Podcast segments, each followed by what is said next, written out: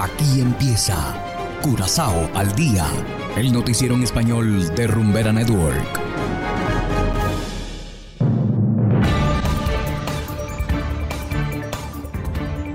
Muy buenas tardes, estimados oyentes de Rumbera Network 107.9 FM. Igualmente saludamos a quienes nos escuchan en formato podcast a través de noticiascurazao.com. Hoy es viernes 8 de abril de 2022 y estos son los titulares.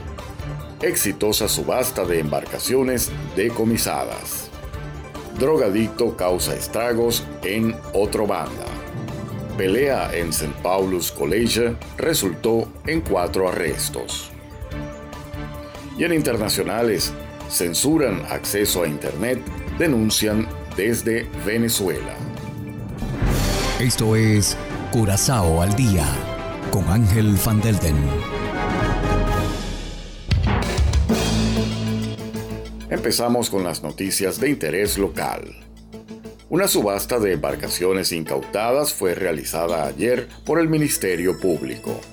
Más de 200.000 florines fueron recaudados. Alrededor de 300 interesados acudieron a la subasta realizada en la base naval de Parera con el fin de observar y hacer sus ofertas. Varios tipos de lanchas conocidas como Go Fast, previamente utilizadas para el transporte ilícito de drogas, fueron vendidas. El dinero recaudado en esta jornada beneficiará al Fondo contra el Crimen de Curazao. Este fondo es administrado por el Ministerio Público. Y continuando con las noticias locales, un drogadicto causó estragos ayer al no poder conseguir dinero de los transeúntes. Esto ocurrió en una tienda en otro banda. El hombre es un conocido choler de la zona y también de Punda. Este sujeto también es conocido por su nivel de enfado cuando no consigue lo que desea. Ayer la situación se salió de control cuando el adicto entró a una tienda y los presentes empezaron a quejarse por su presencia. En ese momento el hombre empezó a romper todo lo que encontraba a su paso. Ante esta situación el propietario decidió llamar a la policía, pero antes que llegaran los agentes el adicto ya había huido. Y seguimos en materia de sucesos. Una pelea a las puertas de St. Paul's College en Saliña resultó en cuatro arrestos, incluido un estudiante de la misma escuela. La pelea comenzó luego de una discusión entre dos estudiantes. Posteriormente, un maestro fue golpeado. Momentos después, la policía tuvo que intervenir para calmar los ánimos. Cuatro combatientes fueron detenidos mientras avanzan las investigaciones. Y hacemos ahora una breve pausa y enseguida regresamos con más de Curazao al día. 107.9 Desde Curazao. las horas pasan, puedo esperar. Rumbera Network. Cero copia, bebé. Es Rumbera Curazao dando palo aplastante.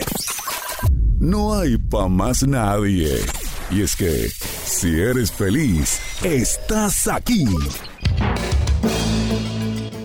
Continuamos ahora en el ámbito internacional.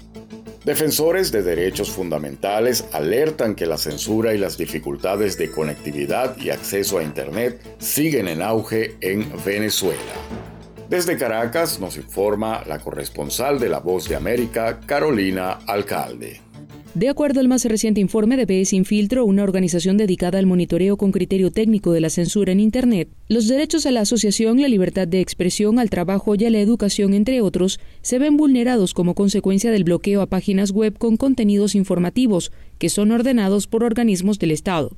Andrés Aspurua, director de la organización, asegura que de los al menos 60 sitios web que se encuentran bloqueados actualmente en el país, 36 son páginas de noticias. Esto es casi todo el ecosistema de noticias digitales al cual los venezolanos acceden regularmente y esto limita de manera fundamental el ejercicio de los derechos humanos en Internet en Venezuela. El informe correspondiente al 2021 expone la baja calidad del Internet en Venezuela, como destaca Mariana Martínez, investigadora de BE Sin Filtro o sea, las personas no tienen acceso a él, de acceso desigual y con una velocidad muy baja. Incluso, según UCLA, Venezuela es el país con la segunda velocidad más lenta de Latinoamérica. Según el último informe de Conatel, el organismo estatal que regula las telecomunicaciones en Venezuela, hasta el 2020 el porcentaje de penetración a Internet era de 53,66%. La Subcomisión de Comunicaciones e Información de la Asamblea Nacional de Mayoría Chavista se encuentra en proceso de desarrollo de un proyecto de ley de redes del que no se conocen mayores detalles,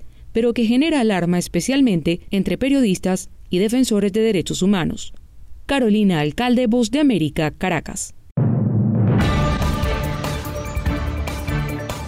Y de esta manera, estimados oyentes, llegamos al final de Curazao al Día. No olviden que pueden descargar la aplicación Noticias Curazao, disponible totalmente gratis desde Google Play Store.